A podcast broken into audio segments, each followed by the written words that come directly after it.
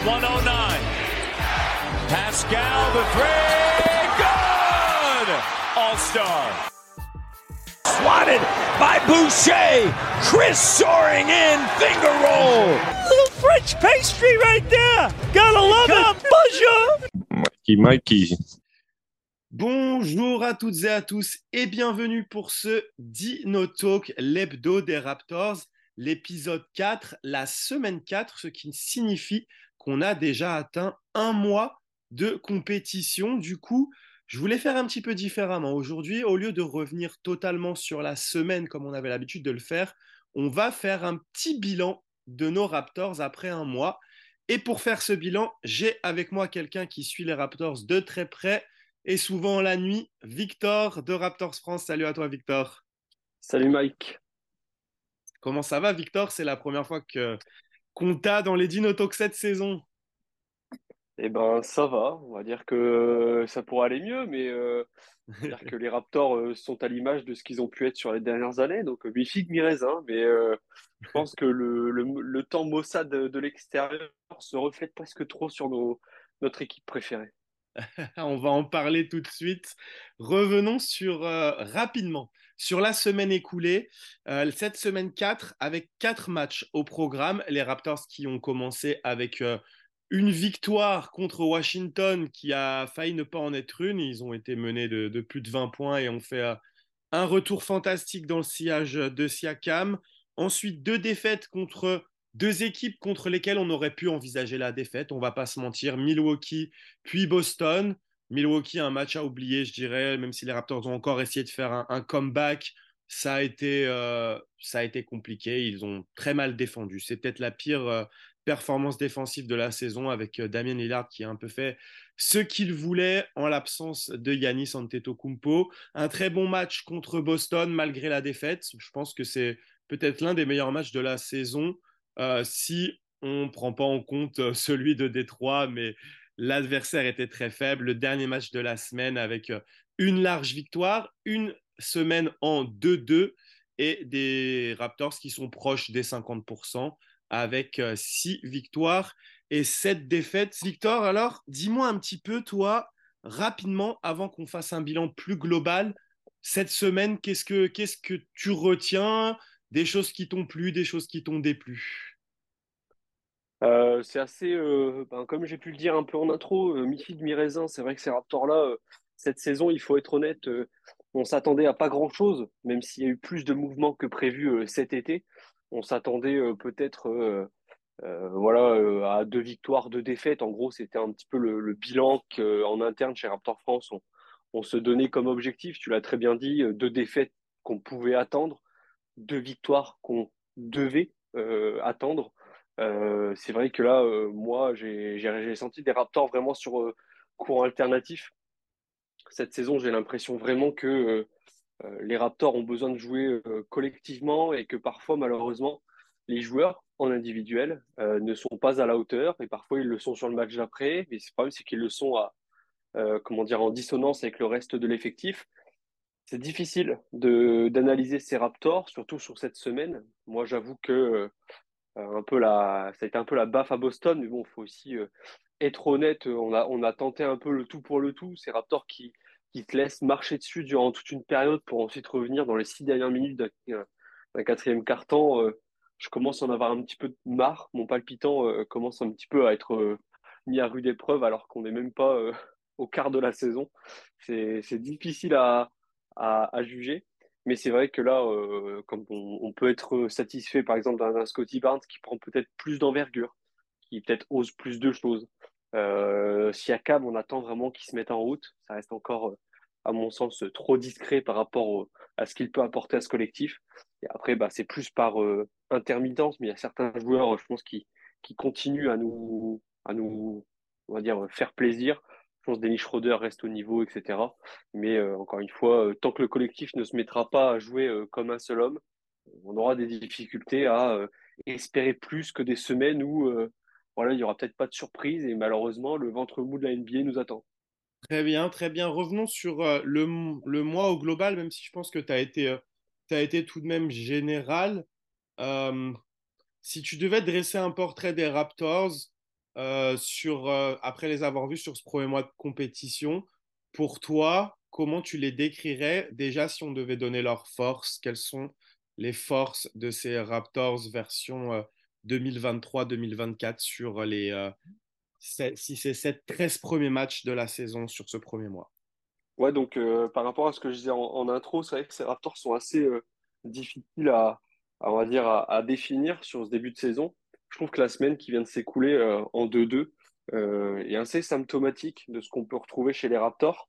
Ça veut dire qu'on va, euh, face à des équipes euh, euh, sur le papier de meilleure facture, avec des effectifs plus importants, plus solides, on va sentir de la difficulté, mais on sent que les Raptors peuvent être en position d'aller faire un hold-up.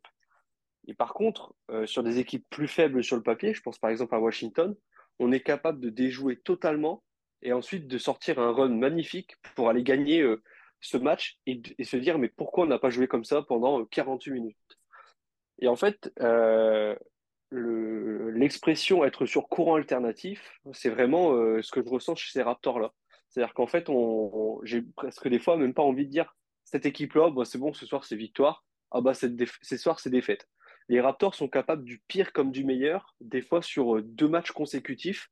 Et euh, cette saison, on aura l'occasion d'y revenir, parce qu'on va jouer parfois des équipes euh, consécutivement. Enfin, sur, par exemple, je pense à des rencontres où on va rencontrer, je pense, deux fois Orlando de suite, etc. Enfin, il y a des matchs comme ça dans la saison où ça va. Et je pense qu'on est capable très bien de les exploser au premier match et euh, de se faire euh, laminer au second ou inversement. Alors évidemment, on pourrait parler, euh, on va dire, d'adaptation, de gestion, de, voilà, de, travail.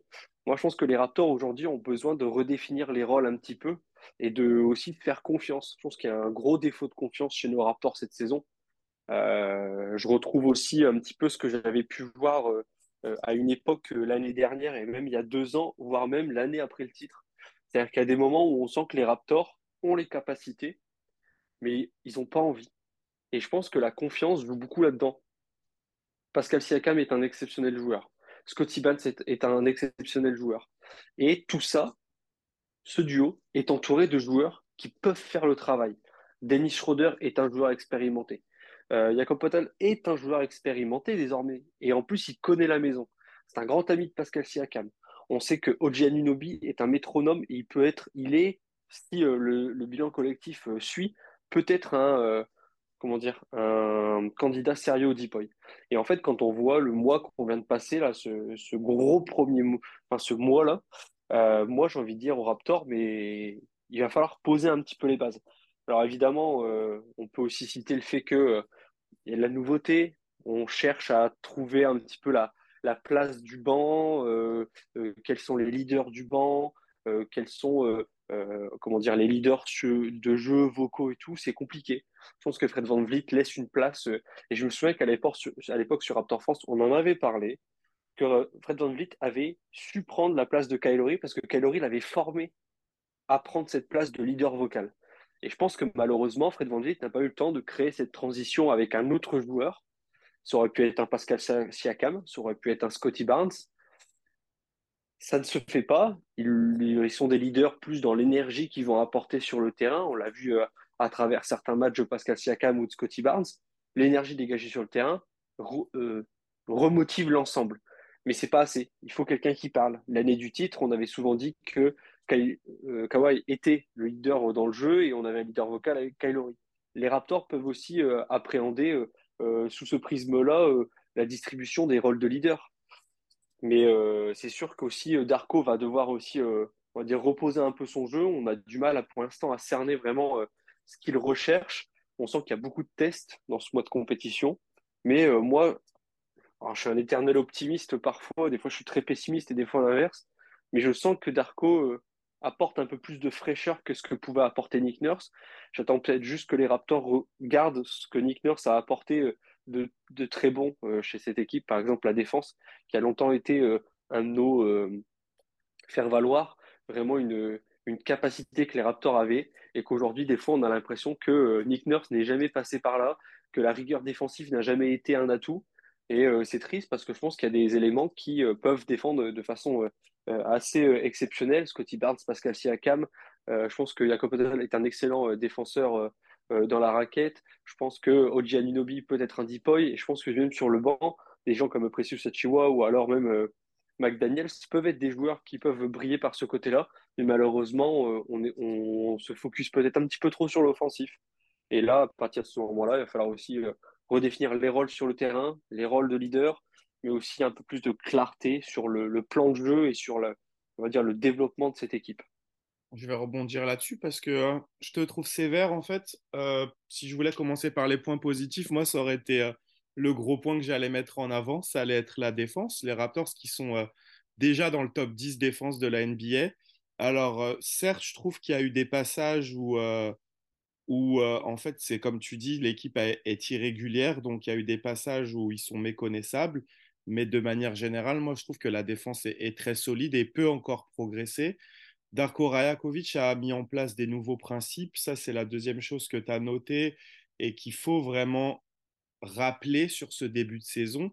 Il faut appeler, pour moi, à être patient parce que les Raptors mettent en place quelque chose de, totalement nouveau cette saison, que ce soit en attaque comme en défense.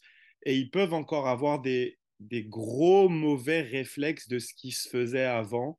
Euh, je pense notamment sur les aides défensives. On voit que Darko Rajakovic demande moins d'aide, plus de défense homme à homme, et que euh, parfois il y a encore des tendances à aller trop aider. On l'a vu sur le, le tir à trois points de Derek White, euh, où, où c'est Gary Trent Jr. qui va aider, mais qui aide même pas forcément beaucoup. Euh, il est juste dans l'entre-deux. Mais comme on avait l'habitude de voir avec Nick Nurse, euh, qui avait tendance à laisser les tirs ouverts dans les, dans les, dans les corners à 3, c'est exactement ce qu'on a vu. Normalement, ce n'est pas les principes de Darko. Donc, j'ai été assez euh, étonné, par exemple, sur, sur cette action-là. donc, pour moi, le gros point positif, ça reste la défense. Je pense qu'il y a le potentiel, on le voit, il est là. parfois, ça peut être irritant parce que on a beaucoup de joueurs qui se sont vantés en début de saison. Euh, je veux être un deepoy, j'ai le potentiel d'être deepoy. On est plein de deepoy dans cette équipe. Il y a eu énormément de discussions dans les interviews de, début de saison. Euh, oui, on est une grosse équipe défensive, etc. Et c'est vrai que sur certains matchs, parfois, bah, ça, ça frustre un petit peu parce que tu sais que cette équipe a ce potentiel-là, notamment le match contre Milwaukee, typiquement. C'est pour ça que je te rejoins totalement sur, euh, en fait, cette semaine 4, elle est totalement représentative de tout ce mois, en fait, parce que, comme tu l'as dit, on a une première victoire où les Raptors euh, font un très mauvais début de match et ensuite ils remontent et ils gagnent. Un match suivant où ils font exactement la même chose et après ils perdent parce que c'est logique, c'est plus fort en face et surtout ils sont moins bons en défense. Un troisième match où ils montrent qu'ils ont le potentiel de tenir tête aux meilleures équipes de la ligue, ça on l'a vu. Et un dernier match qui, par contre, sort un peu de ce qu'il nous avait montré jusqu'ici parce que je trouvais que jusque-là, il se rabaissait un petit peu au niveau de l'adversaire. Et là, il semblerait qu'enfin, il se soit dit OK, quand on a un adversaire plus faible, si on joue à notre niveau, on doit tout simplement l'exploser. Et c'est ce qu'ils ont fait contre les Pistons et c'est ce qu'ils auraient dû faire euh, contre, contre Portland et dans une moindre mesure, je ne veux pas leur manquer de respect, mais c'est ce qu'ils auraient dû faire à Chicago aussi, où euh, jamais ce match ne doit aller en prolongation si les Raptors sont à leur niveau. Donc euh, voilà, moi c'est moi c'est ça que je noterais surtout sur ce, sur ce début de saison. C'est une équipe qui se cherche encore beaucoup en attaque, mais qui a déjà des bases solides défensives, je trouve, mais qui cherche encore. Euh, Darko fait énormément de tests par rapport au banc. On voit qu'il n'a pas encore trouvé les bonnes combinaisons. Et aussi, euh, puisqu'on est là-dedans. Euh, par rapport au style de jeu offensif, on sait qu'il a voulu mettre en place sa point 5 offense, son attaque en prendre des décisions rapidement, mais on voit que euh, ce qui a remis Siakam dans, le, dans le bain, c'était contre des équipes qui n'avaient pas forcément le joueur pour défendre sur lui. Et au final, c'est chercher des mismatchs qui sont avantageux pour lui et revenir à beaucoup de post-up qui n'est pas forcément dans la philosophie de Darko, mais qui est en train de faire un petit peu un mix entre, sa philosophie de départ, mais aussi faire en sorte, euh, faire en sorte de mettre Siakam à l'aise dans cette attaque. Voilà, donc euh, est-ce que tu veux ajouter peut-être quelque chose sur quand même des trucs, euh, les trucs positifs qui t'ont marqué sur ce premier mois? Ouais, bien sûr. Après, je voudrais nuancer. hein. Je pense que tu as totalement raison. Je pense que moi, c'est vraiment euh, plus la crise de confiance. hein. Même c'est même pas une crise, euh, j'utilise peut-être des mots un petit peu trop forts, effectivement. mais il y a une volonté, je pense, de, de retrouver, comme tu disais, l'excellent, l'excellent pardon, exemple de Derek White qui met un 3 points assassin quand on joue contre Boston, où Gary Trent lâche son, son marquage. C'est là où je parle de confiance. Gary Trent, je pense qu'à ce moment-là, il veut aller aider, il veut, il veut, mais fais confiance à ton, à ton coéquipier. Il va défendre. Ne t'inquiète pas. Toi, reste sur ton joueur. Et je pense que tu as raison.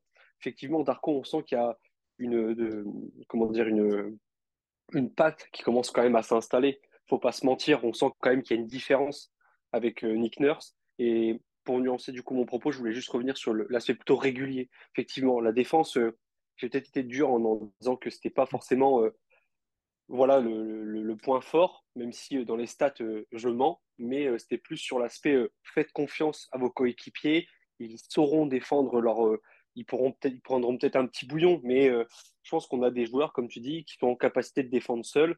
l'aide pour l'aide, ça, ça, ne sert à rien, quoi. Ça ne fait que dégager des, des axes d'attaque pour l'adversaire.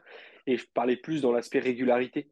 C'est dingue d'avoir une défense aussi solide et de pas pouvoir lui, savoir l'utiliser sur 48 minutes. C'est plutôt ça qui me, qui me frustre en tout cas. Ça, c'est sûr. Euh, pour revenir sur les points euh, positifs, bah, évidemment, Scotty Barnes, je pense que c'est difficile de ne pas le citer. Mhm. Euh, voilà, j'ai vu un tweet, là, pas plus tard qu'il y a une petite heure, là où je voyais qu'il a déjà des stats en troisième année, large, largement, en tout cas supérieures à, à, à, Jason Tatum durant sa troisième année à lui. Donc on montre déjà qu'il est sur des bases pas horribles. Hein. C'est clair que Jason Tatum aujourd'hui n'est pas considéré comme un joueur ayant raté sa carrière, au loin de là. Donc du coup, ça, ça montre qu'il y a vraiment une, espèce de rebond après une seconde année un petit peu plus euh, difficile pour Scotty. Je suis content de le voir aussi énergique par moment.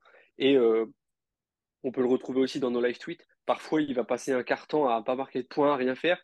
Mais l'énergie qu'il va apporter sur le terrain, la défense qu'il va apporter, c'est sans nul pareil finalement.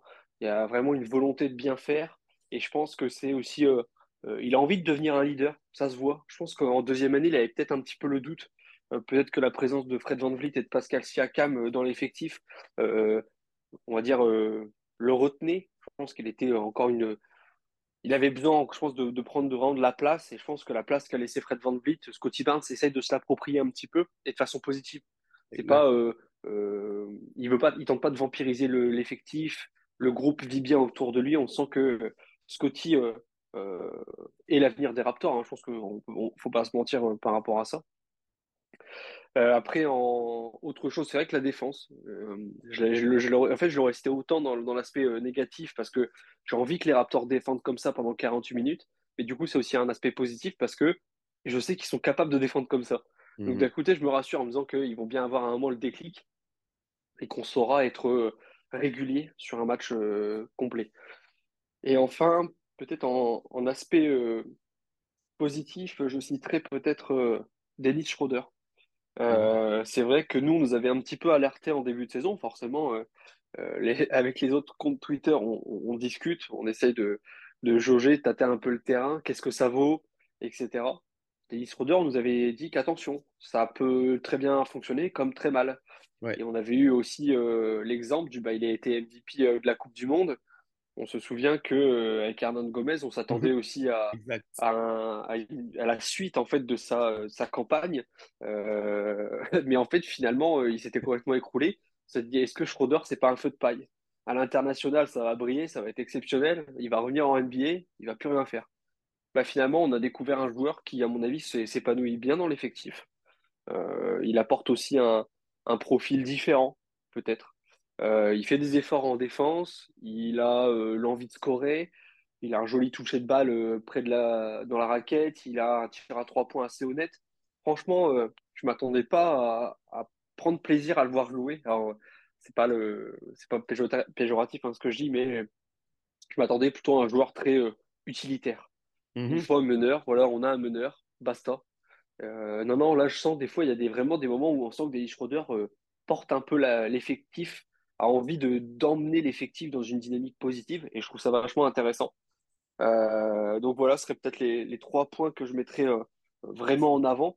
Après, il y a des euh, axes, on va dire, plus des espoirs, comme le retour de Pascal Siakam à 100%. On a vu que face à Washington, durant le comeback incroyable des Raptors, Pascal avait été magnifique. Vraiment, il y avait une espèce de grâce autour de lui, intouchable. Ça avait été très, très intéressant. Et puis, euh, voilà, je pense que, puis je pense qu'il y a aussi des, joueurs, j'ai envie de les voir euh, euh, vraiment avoir le déclic. Pascal, on sait qu'il a le talent. Moi, je pense que Precious Achiwa, il a, il a la possibilité de s'imposer aussi sur le banc, de, d'impulser une, dynamique positive venant du banc avec Gary Trent Jr. Gary Trent Jr., je sais aussi qu'il peut, il peut le faire, il nous l'a déjà montré. Donc voilà, c'est aussi des aspects positifs, mais j'en attends encore plus pour vraiment les classer dans le positif. Ouais, je vais te rejoindre complètement sur Schroeder. Euh, l'une des remarques euh, qu'on s'était fait en début de saison, alors je ne sais plus dans quelle émission, mais on se disait, en fait, c'est cool parce qu'on a trois joueurs majeurs, Barnes, Oji et c'était sur la pré-saison, Barnes, Oji et Pascal, et on a deux joueurs autour d'eux qui n'ont pas forcément besoin du ballon et qui vont faire ce qu'il faut en tant que role player. C'est vraiment l'idée qu'on s'était faite avant le, début de la saison. Et on se rend compte quand même au final que Schroeder est, très important. Et comme tu l'as dit, il a l'air de savoir quand c'est un peu à lui de prendre les choses en main. Quand il sent que bah, peut-être Scotty, ça score moins, Pascal, ça score moins, il va vraiment prendre les choses en main. Là où peut-être euh, Fred était un petit peu plus critiqué la saison dernière parce que on avait peut-être l'impression, et c'est peut-être là qui s'est attiré un peu peut-être les, les foudres des réseaux sociaux, on avait l'impression qu'il en faisait parfois trop et que les tirs qu'il prenait, c'était pas, pas forcément les tirs qu'il devait prendre au bon moment. On a l'impression que dans, dans, sa gestion, Schroeder a, a cette. Moi, je trouve qu'on a, on a récupéré un joueur mature, en fait. Il avait une, il avait une, euh, une réputation dans la ligue qui, que je retrouve pas en fait dans le joueur qu'on a récupéré. Je trouve qu'on a récupéré un joueur vraiment mature, vraiment leader, et en plus euh, on voit qu'il y a vraiment cette symbiose avec euh, avec Rajakovic en fait. C'est Rajakovic, il est venu pour Rajakovic. Je pense que Darko voit, a vu en lui un meneur titulaire NBA là où aucun autre coach euh, n'a vu ça en lui ou en tout cas n'a osé lui donner les rênes d'une équipe et, je pense qu'il lui rend bien.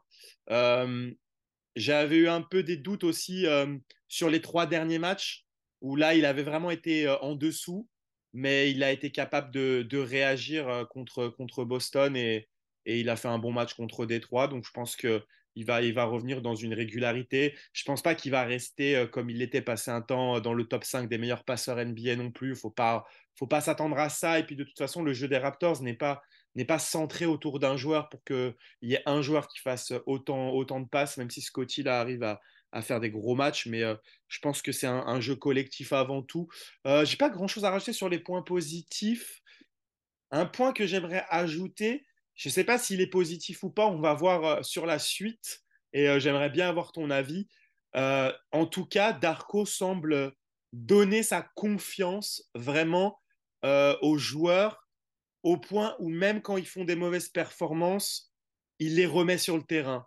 Et ça, je pense que peut-être pour l'instant, ça peut être frustrant parce qu'on va se dire, ah, mais lui, il n'a pas le niveau.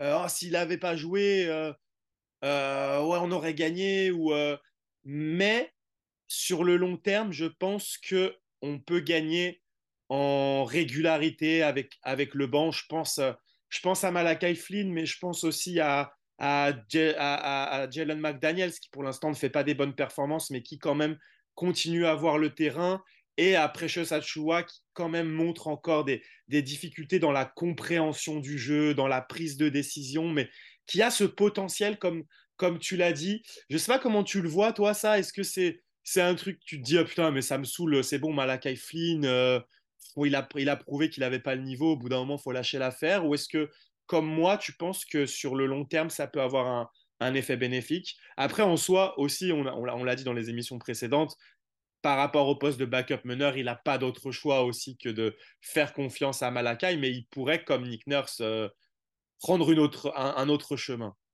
Je pense que Darko a apporté, c'est un, sentiment qui m'est très personnel, mais qui peut être aussi relaté d'un sentiment qui peut peut-être se retrouver chez d'autres personnes qui est aussi simple que celui-ci. Des fois, alors à une époque, euh, en tout cas sur Rapport France, quand on live tweet, des fois, effectivement, comme tu disais, on voit des gens, on dit pourquoi il le fait encore rentrer, etc. Et ça, ça avait été quelque chose qu'on retrouvait, euh, par exemple, chez Malakai Flynn. c'était mais pourquoi il rentre celui-là? Il n'a pas le niveau. En tout cas, c'est n'est pas l'équipe dans laquelle il, doit. Enfin voilà, c'était pas forcément la meilleure place pour lui, etc. Et Darko a réussi à, à, apporter quelque chose. Alors, je vais essayer de le verbaliser pour que ça soit compréhensible. Mais c'est le, il rentre, mais c'est, bah, pas grave. J'ai envie qu'il me fasse mentir. Avant, j'aurais été très pessimiste en disant, bah non, lui, c'est bon. il est rentré, on va se reprendre des pions, c'est bon, la défense, ça va pas suivre, l'attaque, alors là, j'imagine même pas. Et ben là, j'ai envie de dire, un Malak Flynn, par exemple, je vais, je vais avoir envie de dire, bon allez, je, te laisse. En fait, c'est vraiment comme tu dis, laisser la chance aux joueurs de s'exprimer, d'essayer de, de, retrouver un petit peu de la confiance, de se relancer dans le match, etc. Et ça, c'est quelque chose que euh, véritablement j'apprécie chez, Darko, c'est cette volonté qu'il a de mettre en confiance les joueurs. Comme tu dis, Jalen McDaniels, depuis le début de saison, ça à un joueur, un vrai joueur de banc qui allait euh, apporter. C'est pas du tout le cas, mais on a envie de se dire, mais faisons confiance au coach. Alors, c'était peut-être pas quelque chose qui euh, est très compliqué à faire, hein, faire confiance à un jeune, à un coach qui arrive comme ça dans une nouvelle équipe et tout effectivement, il n'a pas le choix parce qu'il a l'effectif qu'il a, c'est tout. Mais je pense qu'il essaye aussi de trouver euh, les bonnes combinaisons, de mettre les joueurs dans les bonnes conditions. Et euh, bah, ça passe aussi par aucun ne doit perdre confiance. Et comme tu le disais très bien, euh, cette volonté qu'il a de les faire rentrer, même s'ils sont dans une mauvaise passe, c'est aussi peut-être aussi une façon de les challenger. Leur dire, bah là, tu as, peut-être passé cinq minutes sur le terrain qui ont été affreuses, mais c'est peut-être le moment là pour les cinq prochaines où je vais te faire rentrer, de faire mentir les gens qui te regardent, de faire mentir les médias, de me faire mentir moi-même. Parce que peut-être que je me dis que j'ai fait le mauvais choix en te faisant rentrer à ce moment-là du match, à cette position, dans ces systèmes-là. Et Malakai je pense que sur Raptor France, on est très critique euh, envers lui. Moi, je pense que c'est euh, euh, pas un développement raté, mais je pense qu'il pourra être utile dans d'autres équipes. Je pense pas que chez les Raptors, ça soit forcément euh, le, meilleur à, son poste. Je pense que ça, ça, va rester difficile, même si je pense que c'est un joueur qui peut apporter. Euh, mais il arrive à me faire dire oh, allons-y, on va y croire. Alors qu'avant, j'aurais été plus pessimiste. Mais comme mm. tu dis euh, aussi très très bien, je pense que Darko a aussi ce, côté très de la bonhomie. On a envie de le suivre, on a un petit peu envie de. Il y a ce côté mm-hmm. peut-être plus humain, des fois un peu moins froid qu'avait adopté Nick Nurse sur les les derniers mois chez les Raptors, il avait été très froid dans son approche des, euh, joueurs. Je trouvais qu'en interview, il était encore un petit peu trop. Euh, euh, autoritaire n'est pas le terme, mais froid, c'est ça. Il était très froid dans, sa communication. Je pense que ça se passait aussi mal. On avait eu des échos comme quoi il y avait eu des, cassures avec certains joueurs.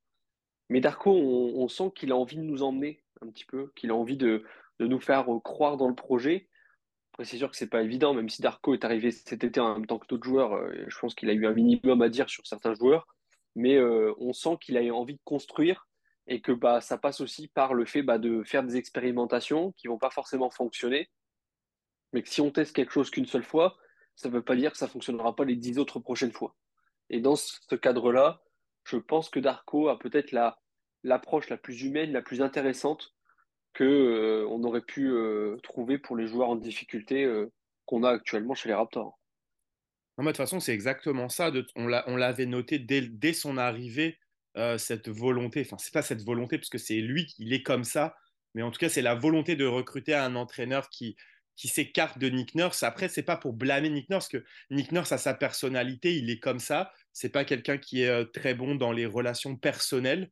Euh, c'est très professionnel avec Nick Nurse et, euh, et, ça a marché. De toute façon, il est allé chercher un titre. Peut-être c'était le meilleur coach possible pour Kawhi Leonard, qui lui n'a pas besoin de relations. C'est pas ce qu'il cherche. Mais on voit vraiment ce coach qui est dans le relationnel, mais avec tout le monde en fait, même avec, même avec les journalistes, tu le vois, il prend le temps, il est, il discute en off, euh, à la salle quand il arrive, il dit bonjour à tout le monde, euh, le personnel de sécurité, il prend soin de tout le monde. Euh, on l'a vu, on le voit dans le vlog de, de Denis Schroeder, il prend des, il prend des nouvelles des, membres de la famille, des choses comme ça. Bah, on le voit, de toute façon, c'est un coach qui, est vraiment proche de ses joueurs. Mais tu vois, c'est un peu comme Popovic y fait. On a souvent ces récits de, de Popovic qui est parti un restaurant avec Boris Diaw et tout ça. C'est quelque chose que, comme tu l'as dit, Nick Nurse faisait pas et qui, en plus, sur la, sur la saison dernière, Nick Nurse avait tendance à un peu critiquer ses joueurs dans les médias et euh, pour avoir eu des retours euh, des joueurs, les joueurs, moi, j'ai toujours tendance à dire si tu critiques tes joueurs dans les médias, c'est que tu l'as fait avant. Et visiblement, ce n'était pas le cas, en fait. C'est qu'il balançait sur ses joueurs, mais qu'il n'avait pas les, les discussions au préalable ou après avec les joueurs pour leur expliquer ce qui se passe. Et là, on a vraiment cette impression-là, c'est que Darko prend le temps, il l'a dit, hein, il a des rencontres avec les joueurs euh, chaque, euh, chaque semaine, euh, avant chaque match, il prend le temps. Un peu, ça, me fait penser, c'est vraiment à l'européenne parce qu'il dévoile sa composition, qui va jouer, combien de temps. vraiment, il discute des rôles avec chaque joueur et ça, je pense que c'est un truc qui est, qui est vraiment bénéfique pour une équipe qui est malgré tout en, en développement. Donc, je pense qu'on a bien fait le tour euh, de ce premier mois du point de vue des, choses positives. On est allé même au-delà. On n'a pas parlé que du positif. On a, parlé de cette équipe qui est, euh, qui est en transition, de cette équipe qui est assez irrégulière. Justement, cette équipe assez irrégulière, ça fait partie euh, des points négatifs de ce début de saison. je vais en ajouter un tout de suite, hein. on va pas se cacher. L'attaque, ça, c'est un vrai chantier. On peut, on peut le caractériser comme ça, je pense. Euh, une attaque des Raptors euh, sur demi-terrain notamment, qui est la, la 29e de la ligue. Je pense que si on doit commencer par, euh, par les points négatifs, il faut commencer par là. comment tu vois, toi, cette attaque des Raptors? Est-ce que tu vois des motifs quand même d'espoir de, de l'avoir progressé? Malgré tout, quand même, ce qu'il faut noter, comme ça on fait une transition positif-négatif, là aussi, encore une fois, Darko qui s'éloigne de euh, Nick Nurse avec très peu d'isolation. Et les Raptors qui sont parmi les meilleures équipes en termes de pourcentage de panier sur euh, passes décisives. On est deuxième derrière les Spurs. Et euh, dans ce classement-là, dans le top 6, il y a toutes les équipes réputées pour leur jeu collectif de la ligue. Hein. Il y a les Warriors, il y a les Kings. bizarrement, il y a Détroit, mais je pense que Détroit, c'est parce que n'y a pas beaucoup d'individualité, mais c'est un peu comme nous, donc ils sont obligés de s'appuyer sur un collectif pour scorer. Mais en tout cas, on voit une volonté de, se passer la balle, de faire circuler, même si ça cause beaucoup plus de pertes de ballon. Et euh, une équipe des Raptors toujours efficace sur le jeu en transition grâce à, une bonne défense. Moins d'interceptions cette année en revanche, un jeu plus conservateur en défense, mais ça, je l'ai déjà dit, on ne va pas revenir là-dessus. Mais euh, voilà, cette attaque, quelles sont un peu tes, tes satisfactions s'il y en a, mais surtout les points négatifs En termes de satisfaction, c'est vrai qu'effectivement, on on est sur euh, autre chose. C'est difficile de, d'être satisfait de l'attaque. Je pense qu'effectivement, il y a l'aspect en termes de régularité qui pose des problèmes dans tous les cas. Euh, on, a, on a du mal à enchaîner, on a du mal à, à, lancer des runs. Ça, c'est vrai que depuis le début de saison, on a, on a très peu de matchs où les Raptors euh, arrivent à, planter des runs de 10-12 points. Des fois, c'est vrai que la saison dernière, on avait peut-être plus le cas. Mais en tout cas, euh, il y a vraiment cette sensation de un petit peu de, de, jeu haché euh, en attaque. Je pense que c'est aussi le temps que les cadres de l'équipe qui étaient là l'année dernière euh, retrouvent un petit peu cette volonté de, de travailler en équipe. donc c'est vrai que là, c'est un point négatif, c'est que bah, on sent qu'il y a encore une période d'adaptation qui doit passer. moi, il y a peut-être aussi... alors c'est un point positif, enfin, c'est un point négatif, mais qui est en train de se développer Mhm. positivement, c'est qu'au début, il n'y avait pas trop de relation entre Jacob et, euh, et Dennis Schroeder, mais là, on commence à voir un petit peu les prémices de ce que ça peut être. On est en train de voir de plus en plus de connexions entre le, le meneur pivot, et ça, je trouve ça vachement intéressant. Euh, le jeu en, pick and roll des, Raptors, euh, voilà, on, sait qu'il y a des les, les, Raptors peuvent scorer à peu près dans toutes les dans tous les compartiments du jeu. ils, sont, on sent qu'il y a l'effectif pour mais on sent qu'ils se cherchent, qu'ils essaient de, chercher des, parcours euh, euh, favorables, etc. On sait que Pascal peut avoir une, belle, qualité euh, quand il s'agit en contre-attaque. On sait que Scotty Barnes peut aller au poste et enfoncer même les, pivots les plus lourds. Vraiment, il y a, je pense qu'il faut faire confiance à, nos Raptors, mais j'en attends beaucoup plus. Pour l'instant, on sent qu'il y a vraiment trop peu de, il y a, la, de la variété euh, dans le jeu, mais on ne recherche pas encore assez l'efficacité. Moi, je pense qu'il faut d'abord essayer de voir quelles sont nos forces euh, et, vraiment de travailler là-dessus. Euh, Jacob, on sent que des fois, il est un petit peu sevré de ballon, alors que parfois, il est sur des, stats assez hautes en termes de réussite au tir, ce qui est parfois un peu dommage. Notre jeu à trois points, on, le cherche encore aussi. Il faut être honnête, c'est difficile d'essayer d'accéder, de savoir qui est en capacité de, mener ça. On sait que Schroeder, pour l'instant, a tir honnête. On sent que Scotty commence à développer un peu son tir. Pascal commence à retrouver. Alors, je suis content parce qu'il en prend moins, mais on sent qu'il a encore besoin de retrouver un petit peu de confiance à trois points. On le banc aussi. Et ça, c'est par exemple un des points négatifs. J'ai besoin de voir plus euh, Guy Trent Jr. Euh, apporter offensivement. Quand il rentre sur le terrain, ça doit être un véritable feu follet. Ça doit véritablement être le joueur euh, dynamite sorti du banc toute façon, c'est notre minimum, donc il doit avoir cette place-là. On sait qu'il a les capacités, qu'il a le talent, la technique. Euh, on sait qu'il a développé euh, un beau bagage défensif la saison dernière. Mais cette saison, voilà, on sait que la défense, on a les joueurs pour. À lui, peut-être de revenir un petit peu plus sur son côté offensif qu'il a eu par le passé. On sait qu'il est capable de gros cartons. À lui de nous faire mentir et d'aller chercher. On sait qu'il est dans son année de contrat, donc dans sa dernière année de contrat, puisqu'il a, il a pris son option. Mhm. Donc on a besoin de le, voir un peu plus briller. Donc voilà, je pense qu'il y a de la régularité à trouver offensivement. Je pense qu'on a besoin de retrouver un Gary Trent Jr. plus efficace, euh, vraiment euh, plus dynamique. On a besoin de retrouver aussi un, vrai jeu à trois points. Je pense que ça, c'est aussi sa façon, c'est obligatoire aujourd'hui en, NBA. Et euh, aussi, j'ai besoin de voir une relation meneur-pivot qui se développe beaucoup plus parce que c'est aussi une façon de varier le jeu et de ne pas forcément toujours passer par, euh, euh, par euh, Pascal ou par Scotty. Et enfin, peut-être en, dernier point, même si c'est un, faux point, c'est aussi j'ai besoin d'avoir plus de clarté dans l'utilisation offensive de, OG. On sait qu'OG a des bonnes capacités au poste, il a la capacité à pénétrer dans la raquette, à voir s'il est toujours utilisé en 3 et, et, que là, du coup, on se limite vraiment à, vraiment à l'utilitaire offensivement, ou alors si on essaie des fois un petit peu d'utiliser de la, créativité d'Oji qui peut, euh, qu'il peut avoir hein, pour euh, on va dire varier le jeu offensivement et que tout ne passe pas que forcément par les euh, deux meneurs plus la relation meneur-pivot par exemple. Ouais, on l'a vu sur certains matchs. Quand même, ce système de Darko, c'est ça que j'aime bien. Il essaye quand même de mettre en, avant un peu tous les joueurs. Et il y a eu des matchs, je ne sais plus lequel c'est, euh, d'ailleurs, dans le Raptor Show, ils avaient qualifié que c'était le meilleur match de OG en pénétration. C'était peut-être le premier contre Milwaukee. Euh, on voit quand même des flashs d'OG à, la création, avec des matchs à quatre passes, avec euh, utilisé différemment, c'est vrai. Il n'est pas utilisé trop au poste. il est utilisé surtout en mouvement, sortie d'écran, des choses comme ça.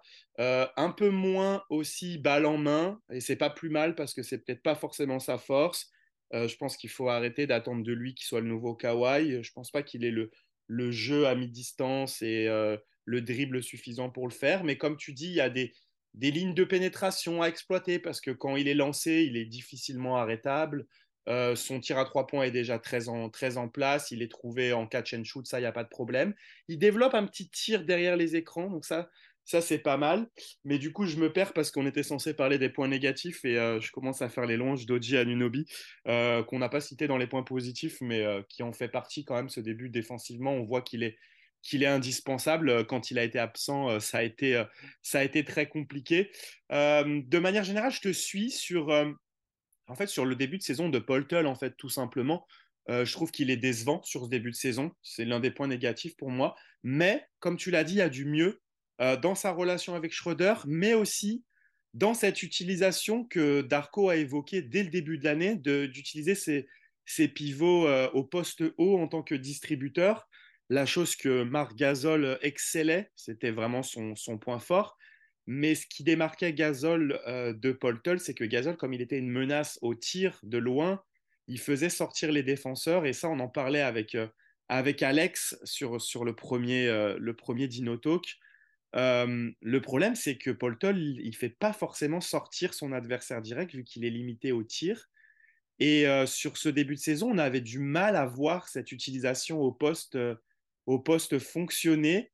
Mais là, sur ces derniers matchs, j'ai beaucoup plus vu de connexion Paul Toll Siakam sur les high-low, comme on dit, avec un, un, système qu'ils font très très souvent où le meneur sert euh, Poltel et va faire un écran pour Siakam qui vient euh, curl autour de Poltel et qui coupe. Et souvent, euh, souvent, il récupère un joueur plus petit et ça permet à Paul Toll de lui faire la passe. Ça commence à marcher de plus en plus. On l'a vu un petit peu avec Scotty aussi. Euh, Paul Toll qui essaye de trouver Scotty. Il a l'air de trouver ses marques dans, cette chose-là. C'était pas évident forcément euh, au début de l'année. Donc je trouve que c'est encore, je reviens à du positif. Donc j'ai pas envie de voir le négatif, on dirait aujourd'hui, mais euh, ouais, ça c'était le début de saison de Paul Toll quand même un peu en dedans, même défensivement. Je trouvais qu'il n'avait pas l'impact qu'on l'avait vu avoir dès son arrivée l'année dernière. Au point où même à un moment, je me suis dit, est-ce qu'on n'a pas un peu surévalué Paul Tull? Euh, Je sais que d'autres médias euh, étaient beaucoup plus sévères avec lui. Hein, le quand on l'a récupéré, ils ont dit on a récupéré un, pivot mid, alors que, alors voit en lui un pivot top 10 de la ligue. Donc euh, j'en attends plus de Paul Tull encore, même si son impact, on commence à le voir, c'est intéressant. Donc euh, voilà, parmi mes points négatifs, c'est ça. En attaque, tu l'as dit, hein, euh, l'adresse à trois points qui est vraiment trop fluctuante.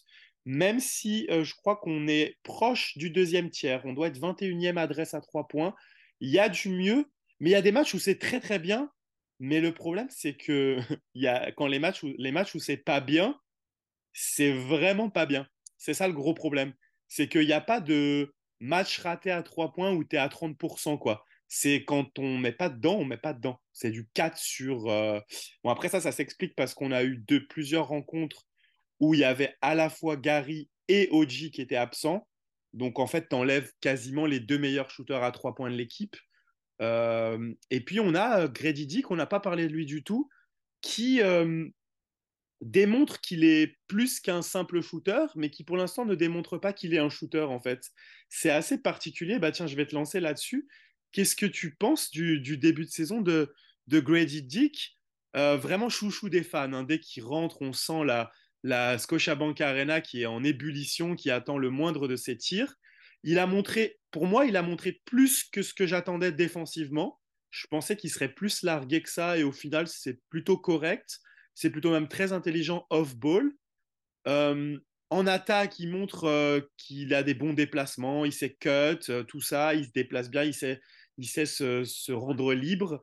Euh, il est intéressant au rebond offensif, il a du nez pour ça. Mais ce qu'on ne voit pas pour l'instant, c'est l'adresse à trois points, ce pourquoi il a été drafté. C'est vrai que quand tu parles de euh, chouchou des fans, j'avoue que moi j'aime beaucoup le personnage. Le personnage a vraiment une aura, euh, il dégage quelque chose, ce joueur, vraiment de la, de la joie. Et je pense que ça, c'est aussi un, aspect qu'on sous-estime trop dans une équipe NBA on a besoin de joueurs qui rapportent de la bonne humeur parce que bah, quand on a des difficultés à, montrer son niveau, qu'on a dû peut-être une comme je disais, quand on parlait de confiance, on a besoin aussi de ce genre de joueurs. Je pense que Grady euh, est arrivé peut-être dans l'équipe qu'il lui fallait. Je, vais être honnête, hein, je pense que euh, voilà, je pense qu'il est dans une équipe euh, qu'il aime, qu'il apprécie. je pense que Grady, effectivement, comme tu le disais, de toute façon, tu as très bien résumé, hein, on attendait un shooter et pas forcément quelque chose à côté. Là, finalement, on a eu beaucoup à côté, on a pas beaucoup de shooters. Et c'est vrai que j'attends. Alors moi, je suis content parce que du coup, ça montre bien que c'est un joueur qui évolue et qui montre qu'il veut être plus qu'un simple shooter, qu'un simple tireur à trois points. Il a montré de bonnes choses. Je pense qu'il a une capacité à, à, les jouer sous le cercle intéressante quand il est lancé, qu'il a vraiment. Euh, euh, voilà, il cherche des shoots un peu, euh, des shoots circus, tu vois. Genre, c'est un petit peu des fois, c'est un peu impressionnant, mais j'apprécie, j'apprécie. Effectivement, je pense qu'à trois points, je pense que de façon, à trois points, ça va être un peu comme ce qu'on attend de, Gary Trent Jr. Ça va dire, euh, il va avoir un déclic, et après, à ce moment-là, on aura facilement un ou deux tirs à trois points par match de sa part. Parce que bah, je pense que c'est un joueur qui, de toute façon, on l'a vu à, à l'université, hein, qui a des capacités au shoot à trois points euh, assez impressionnantes, euh, qui a vraiment des fois le, sens. Hein. il y a même en des équipes. Enfin, vraiment, euh, sa palette à trois points est assez, euh, peut-être vraiment, vraiment euh, chirurgicale. comme tu disais aussi, ça, ça m'avait vraiment impressionné. Alors, je m'attendais vraiment à un joueur très offensif, à trois points ou pas. Hein. Mais défensivement, il donne. Et je pense qu'on en avait parlé peut-être l'année dernière. on parlait déjà de ça dans le Dino C'est qu'en fait, tout simplement, euh, un joueur qui n'a pas forcément le niveau défensif, etc., bah, il peut compenser par l'énergie qu'il y met. Et euh, on sent que Grady, euh, c'est son année rookie, il va beaucoup apprendre durant cette année. Bah, j'ai l'impression qu'il a déjà compris que bah, même s'il n'a pas le niveau, même s'il n'a pas les, les compétences, qu'il n'a pas forcément déjà acquis certaines choses, il sait que par l'énergie, il peut compenser un minimum. En Mhm. défense, on le ressent. Et c'est vrai que au rebond, j'ai été assez impressionné par sa capacité à, à sentir le coup, à Ouais. sentir où est-ce que le rebond va aller, et des fois d'aller euh, gratter euh, un ou deux rebonds sur, euh, face à des pivots plus grands que lui. Enfin, je veux dire, des fois, il avait vraiment ce sens et ça a débloqué pas mal de situations. Grady, évidemment, moi, je juge pas sur. Alors, je juge pas. Dans le sens où euh, on est dans- déjà, nous, on est une équipe en transition. On a déjà du mal à trouver euh, de la régularité et de la confiance. Mais euh, Grady Dick, je vais vraiment pas lui en vouloir de, euh, de chercher et de surtout de ne pas montrer ce, qui, ce pourquoi il a été drafté. Je pense qu'il il tente. Et ça, ça a précisé. Alors, je sais pas si ça peut compter dans quelque chose. Souvent, quand il tire, ça touche au moins l'arceau. Parce que des gars, des gars qui envoient des bricasses, ça j'en ai vu beaucoup, beaucoup depuis que je live tweet. Euh, lui au moins il touche l'arceau. Hein, parce que des mecs qui touchent l'arceau, puis le rebond il part à 15 km parce que le truc c'est un parpaing de 12. Non, non, non, non. Là on sent que il est, comme je dis, il doit être à quelques centimètres de mettre ficelle sur ficelle. Alors oui, euh, si, si le tir n'est pas converti, bah il n'y a pas de point, c'est zéro point. Euh, effectivement, quand on touche l'arceau, on ne marque pas de point en NBA. Dommage mais on sent qu'il est pas loin. Enfin, je veux dire, en fait, c'est pour ça que j'arrive pas à être déçu offensivement de Grady Dick, parce que je sens que il est pas loin, quoi. Et tu vois, c'est comme l'avoir sur le bout de la langue, le truc. C'est, on se dit que Mhm. voilà, et on a deux doigts de hurler à chaque trois points. Et cette sensation, je pense que Grady Dick euh, euh, le compense énormément. C'est-à-dire que oui, offensivement, c'est pas encore ça, c'est pas ce qu'on nous avait vanté, mais à côté, il en fait tellement qu'on n'attendait pas que finalement, il y a un bon équilibre dans son début de saison. Je pense qu'il y a quand même, tu vois, du du positif comme du négatif, mais qui a rien acheté finalement.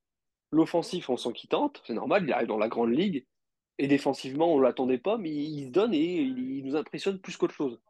Donc voilà, je suis... c'est vrai que Grady Dick, j'en avais pas parlé depuis le début, mais c'est vrai que moi, après, c'est parce que c'est un de mes chouchous, j'avoue que voilà quoi. Enfin, pour arriver au point où on a envie d'avoir un maillot avec le mot tub écrit derrière euh, le maillot, il faut vraiment que le joueur euh, nous plaise quoi. Enfin, je veux dire, euh, faut être aussi honnête quoi. Et c'est vrai que euh, c'est un joueur que je vois bien s'inscrire dans la durée chez les Raptors. Je vais être honnête. hein. Ça, ça peut être. J'ai l'impression qu'il a cet ADN d'une équipe. euh, Alors, est-ce que c'est parce que euh, il a une, on va dire un caractère de Canadien presque? Je sais pas, si- je sais pas si j'arrive à bien m'exprimer, mais je sais pas. C'est cool. Enfin, j'apprécie voir jouer Grady Dick. Il y a une volonté de, de bien jouer et de faire et de faire pour l'équipe qui est ultra intéressante. Non, non, ça c'est certain, mais c'est un sentiment que quand, quand tu es dans la salle, et vous allez le voir quand, quand vous viendrez, tu sens l'attente, l'attente des fans. je sais pas, il y a, y a une, une énergie en fait dès qu'il a la balle. Il y a un, un, je sais pas, ça gronde un peu. Tu sens que les gens attendent que qu'il rentre son tir et quand il le rentre, ça explose. Alors même si c'est du garbage time et que l'équipe elle a déjà perdu ou inversement, c'est. Mais en tout cas, ouais, comme tu dis. Euh, en tout cas, il y a des choses positives qui font que tu te dis pas, il faut pas que ce gars soit sur le terrain parce qu'il met pas ses tirs à trois points. Ce qui aurait pu être le cas, tu vois, si il n'y avait pas tout le reste, on pourrait se dire, non, mais là, ça sert à rien qu'il continue avec Grady parce que il met pas ses trois, mais en plus, il nous coûte des points de l'autre côté. Il fait plein d'erreurs euh, où il rate des passes ou je sais pas quoi. Et au final, non, il est quand même déjà assez mature. Il a un super QI basket. Et même sans ses trois points, il arrive à apporter. Bon, pas à tous les matchs. Il y a des matchs ratés, bien sûr, mais c'est normal, c'est un rookie.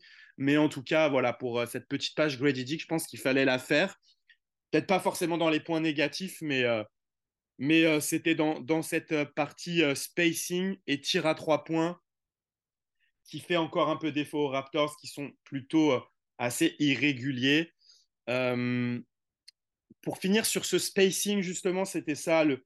C'est la grosse question de toute façon quand tu alignes un front de courte, Siakam, euh, Scotty Barnes et euh, même si Scotty Barnes, on ne sait pas vraiment c'est quoi le poste, mais en tout cas, quand tu as ces trois joueurs-là avec Jacob Poltel sur le terrain, sur le papier, tu as trois joueurs qui ne sont pas des spécialistes à trois points. Ça peut être embêtant au niveau spacing, on l'a vu parfois. Il y a des contres à ça. Euh, c'est ce jeu de Poltol en poste haut, justement, pour libérer un peu des espaces dans la raquette. Des joueurs qui doivent couper. Pour l'instant, c'est pas quelque chose qui marche. C'est sporadique. Ça a marché par moment. Mais aussi, également, il faut le dire, euh, on voit que Darko essaye d'adapter son jeu. Il est parti avec une idée de base sur cette point five offense avec du mouvement sans cesse. Mais on s'est rendu compte que Siakam ne s'y retrouvait peut-être pas là-dedans. Siakam a montré sur d'autres matchs où il avait des match-ups avantageuses qu'il pouvait être efficace, mais d'une autre manière.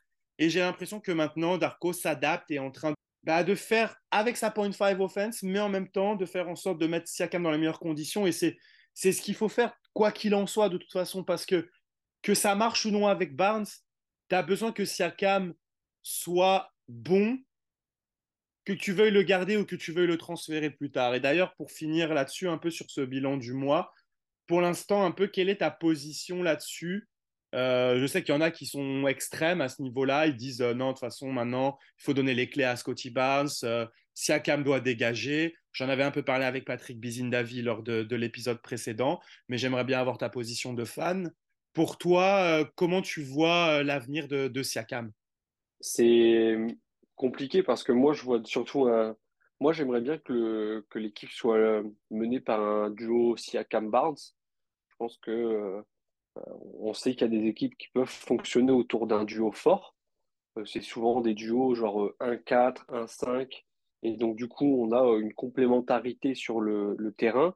On le voit avec Yanis, où c'est du 1-4 avec Lillard. On voit qu'ils ont essayé de créer la même chose. Il y a la, même chose qui se crée avec un 2-4 du côté des Wolves avec Carl Anthony Towns et Anthony Edwards. Mais on sait que euh, c'est pas forcément facile de faire émerger un duo, surtout quand ils sont sur deux postes qui peuvent s'intervertir hein, et euh, où euh, leur, leur autre leader, leur, leur lieutenant sont aussi sur des postes quasiment similaires. Hein. c'est difficile, mais moi j'ai envie d'essayer de, tenter l'aventure à deux, si je puis dire. On savait que par exemple durant l'année du titre, on avait joué sur un, duo Kaylori, euh, Kawhi Leonard où il y avait un leader euh, in-game et un leader vocal. Bah là, j'ai envie de voir un, duo qui euh, pose les bases dans le jeu et qui parle, tout simplement. Alors, je sais que Pascal et Scotty sont pas forcément les, les plus grands on dire, leaders vocaux de la ligue, hein. c'est une certitude, mais j'ai envie de tenter l'expérience autour de ça. Après, oui, effectivement, si à un moment ça doit bouger, malheureusement, je pense que ce sera Pascal Siakam qui risque de, de faire les frais d'un trade ou d'un mouvement de, de Masai Ujiri, même si je pense que Masai euh, aime beaucoup Pascal et donc du coup, ça, ça, le, ça, le, ça le sauve un petit peu pour l'instant des mouvements qui pourraient se passer. Euh, je vois pas euh, euh, autre joueur qui pourrait bouger, euh, hormis peut-être Gary Trent Jr. dans un, dans un autre registre, mais encore une fois, attention euh, au trade pour trade. Euh, on sait très bien que euh, c'est facile de, faire des échanges en NBA, c'est facile d'aller trouver des équipes qui ont envie de bouger, mais c'est difficile parfois de trouver le bon trade et de trouver le, mouvement qui fonctionne bien là-dedans. Moi, je pense que voilà, on, doit donner encore un petit peu de crédit à cette équipe. nouveau coach, des nouveaux arrivants, euh, Jacob qui est là enfin sur une année complète, Denis qui vient d'arriver, Oji qui retrouve un rôle différent sous Darko que sur, sous Nurse. Euh, donnons du crédit à cette équipe et on critiquera euh, peut-être plus à la mi-saison où là on aura peut-être un échantillon plus intéressant à, traiter. je te suis totalement. Je pense qu'il faut laisser du temps encore avant de, avant de juger le produit, en fait, tout simplement, parce qu'on est à, seulement 13 matchs dans la saison d'un nouveau coach qui a quasiment tout chamboulé en fait. Et euh, il y a quelqu'un qui disait une belle chose, c'est euh, sur Yahoo, euh, c'est CJ Miles dans son podcast, il expliquait que en fait, avoir des habitudes de jeu de, de 5 ans, tu ne peux pas les changer en un été comme ça en fait. Et c'est normal que ça va prendre du temps pour que la philosophie de Darko et que les, les, systèmes, les préceptes soient, soient complètement mis en place, complètement assimilé en fait. Et euh, comme on l'a dit par exemple avec ce qui s'est passé à Gary Trent contre Boston, où on le voit très souvent, parfois les joueurs qui hésitent à switcher parce que Darko c'est beaucoup moins de switch. Euh, même si par contre, alors là j'ai été très étonné, j'ai pas compris pourquoi les Raptors ont systématiquement switché Dennis Schroeder contre, contre Boston, en fait, qui s'est retrouvé face à Porzingis ou face à Jalen Brown et Tatum à plusieurs reprises. Euh, j'aime bien sa, son agressivité défensive, mais par contre, Schroeder, je trouve que c'est absolument pas un joueur qui est switchable.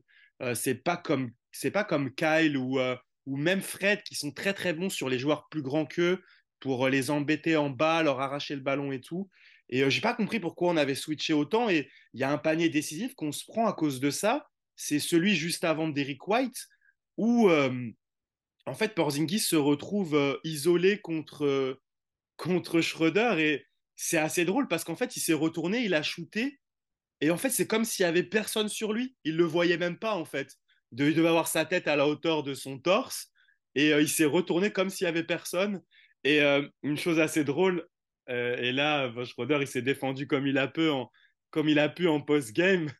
Il a été interrogé là-dessus. Il a dit hard contest, good shot, mais il n'y avait pas de hard contest du tout là-dessus. C'est c'est comme s'il y avait personne sur lui, euh, Porzingis, à, ce moment-là. Donc, euh, donc euh, voilà, des préceptes qu'il faut, qu'il faut encore prendre du temps à mettre en place. Et moi, je suis du même avis. je pense qu'en vrai, le duo, avec du mouvement, il peut fonctionner. Ce qui est peut-être plus compliqué, c'est avec Yak, mais on a vu beaucoup, on a vu beaucoup d'Arco terminer les matchs. Et pour moi, c'est le 5. Je l'ai même dit dans, depuis un moment.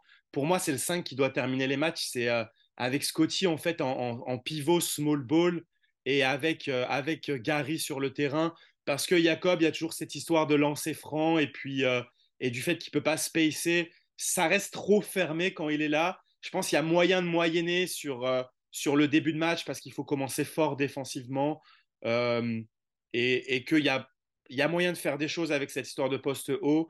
Mais sur les fins de match où tu as besoin d'espace pour Barnes, pour Siakam, pour moi, le, 5 de petite taille qui a, qui a très bien fonctionné, euh, pas l'année dernière, mais l'année d'avant avec Nick Nurse, hein, où les Raptors finissent cinquième. C'est juste que y a eu, je pense que les joueurs se sont lassés de ne pas avoir de pivot sur tout un match, en fait. Je pense que Yak est nécessaire sur 25-28 minutes pour que les joueurs euh, qui sont switchables comme Barnes, comme Siakam, comme Oji, n'aient pas à défendre un grand pendant tout le match mais qui soient frais parce qu'ils ont eu Yak sur 25-28 minutes pour le faire en fin de match. Et on voit aussi avec Scotty qui a travaillé son cardio comme il a dit qu'il allait le faire parce qu'il s'est rendu compte qu'il n'avait pas le cardio nécessaire pour donner les efforts défensifs et offensifs. Et comme tu l'as dit tout à l'heure très bien, maintenant on voit que même quand il est un peu effacé en, en attaque, il fait les efforts en défense et du coup, on n'a plus cette impression d'avoir Scotty qui a des longs passages à vide. Même si on ne le voit pas en attaque, on le voit en défense. Donc, euh, moi, je pense que je suis comme toi, il faut, leur laisser le temps, je pense que ça va venir. Et euh, je, suis plutôt, je suis plutôt optimiste pour la suite et on va, on va parler de la suite avec la semaine à venir. Mais est-ce que tu as quelque chose, à, quelque chose à ajouter ou rebondir sur euh, un truc que je viens de dire? Non, non bah, de toute façon, je pense qu'on a été assez complet et dans l'ensemble du temps, de la confiance et un peu de régularité. Et on retrouvera peut-être les Raptors plus efficaces que jamais. Eh ben, on va voir ça cette semaine. Une semaine qui va être très importante selon moi parce qu'elle est bien différente de la précédente. La précédente, c'était deux équipes entre guillemets faibles sur le papier et deux équipes fortes avec des résultats qu'on pouvait attendre. Cette semaine, les Raptors vont euh, se déplacer ce soir à Orlando, en back-to-back ensuite contre Indiana, avant d'aller affronter, non, de recevoir pardon, les Bulls vendredi et de se déplacer à Cleveland. En fin de semaine, Là, pour moi, euh, c'est quatre équipes qui sont dans le range des Raptors, en fait, qui sont soit un petit peu au-dessus, euh, qui peuvent viser le bas du top 6. Donc Cleveland, ça peut viser un petit peu plus haut, même si leur début de saison est raté, ou qui peuvent viser le play-in. En fait, c'est typiquement une semaine pour moi où on va pouvoir juger les Raptors face à, face à leur concurrence. Euh, comment, comment toi, tu, vois l'importance de cette semaine qui qui pourrait soit refaire passer dans le positif, soit peut-être s'éloigner en cas de, de, grand, nombre de défaites, s'éloigner un petit peu du 50%. Euh, est-ce que c'est pas une des premières semaines charnières de la saison? Si, si, tout à fait. C'est vraiment ça. Hein. De toute façon, tu l'as très bien résumé. C'est une semaine où on va pouvoir tester un petit peu euh, où en sont les Raptors, euh, où se positionnent-ils en termes de, de jeu vers est-ce qu'on est dans une semaine déclic ou en jouant face à des équipes qu'on risque de retrouver en play-in par exemple ou en, début de playoff si la saison se passe et se passe beaucoup mieux? c'est vrai que par exemple, je pense que Chicago l'année dernière, on a joué en play-in face à eux avec le résultat qu'on connaît. Euh, il faut miser aussi sur un petit peu sur ces équipes qui ont un petit peu de mal à démarrer la saison, qui ont du mal à trouver une identité propre et qui du coup euh, ne proposent pas forcément le, jeu attendu euh, comparé à l'effectif, tout comme nous. Hein. C'est, je pense qu'ils peuvent avoir la, même, la même, comment dire, entreprendre la confrontation avec les Raptors dans le même sens que nous nous prenons les confrontations avec eux. C'est-à-dire qu'on est dans le même range, à nous de montrer que nous sommes dans le haut de ce, de ce petit classement euh, en interne. Et donc là, euh, il va falloir jouer un petit peu des coudes, retrouver un Pascal Siakam euh, efficace, retrouver un banc et un petit peu de, tenue, et surtout aussi avoir un Scotty Barnes très en forme, parce qu'on sait que quand Scotty est en forme, souvent l'équipe essaye de suivre un minimum, et c'est souvent un petit peu un, dynamiseur de, collectif. À lui de montrer qu'il euh, peut être aussi un leader parce que, comme on le disait, si à un moment ça se passe mal, peut-être que trade arrivera et peut-être qu'un jour Scotty sera le seul sur le terrain à devoir justement montrer cette voie. Donc autant qu'il le montre dès maintenant, euh, alors que euh, l'effectif est encore bien au complet, qu'il a encore les gens avec qui il a pu créer des liens lors de son arrivée chez les Raptors. effectivement, semaine charnière, semaine de test et euh, maintenant, bah, on n'a plus qu'à espérer que nos Raptors soient euh, à la hauteur un minimum.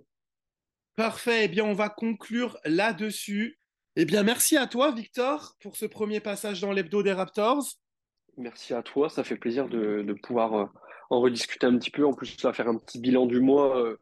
ça, ça fait bizarre, mais en espérant pouvoir revenir plus régulièrement cette année.